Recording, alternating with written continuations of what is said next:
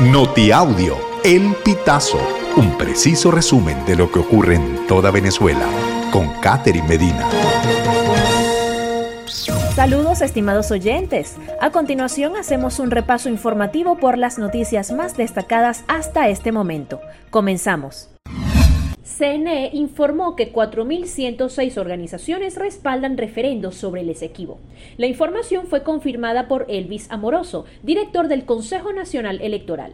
Hasta el jueves 9 de noviembre, el ente computaba el respaldo de 2.239 organizaciones, entre organizaciones políticas, gremios, sindicatos, universidades, organizaciones de la sociedad civil y del poder popular, comunidades indígenas y grupos religiosos. Ministerio Público reabre investigación sobre la muerte del rapero Cancerbero. El fiscal Tarek William Saab informó el 11 de noviembre que el caso de Cancerbero, nombre artístico del rapero Tyrone José González Oramas, será reabierto para continuar con las investigaciones sobre las circunstancias en las que murió el 15 de enero de 2015. El caso lo tomará la Fiscalía 85 Nacional Plena, según Saab, como una respuesta al clamor de familiares y amigos. En primera instancia, las autoridades calificaron de suicidio la muerte de Cancerbero, quien cayó del décimo piso de un edificio en Maracay, Estado Aragua. Tres religiosas y una voluntaria mueren en accidente vial en la autopista regional del centro. Tres religiosas que pertenecían a la Asociación Benéfico Cristiana Promotora de Desarrollo Integral, ABC Prodein, fallecieron en un accidente de tránsito registrado en la autopista regional del centro, ARC, a la altura de la Victoria, Estado Aragua, la tarde del sábado 11 de noviembre.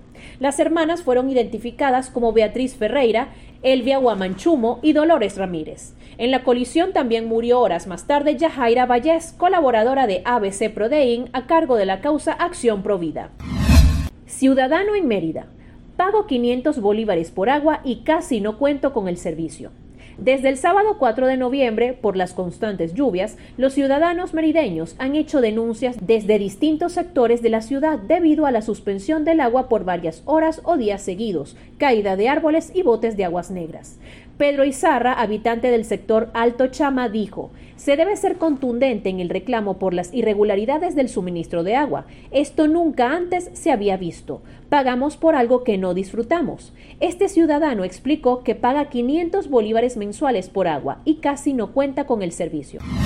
94% de las solicitudes de permisos migratorios en Perú son de venezolanos. En seis meses, Perú ha recibido 214.633 solicitudes para obtener el permiso temporal de permanencia, que permite regularizar la situación migratoria de los extranjeros en el país, y cuyo trámite venció el viernes, según informó el sábado 11 de noviembre la Superintendencia Nacional de Migraciones. El 94% de los solicitantes del permiso temporal son ciudadanos de Venezuela, el 2.4% de Colombia, el 0.9% de Cuba, el 0.6% de Ecuador y el 1.8% de otros países.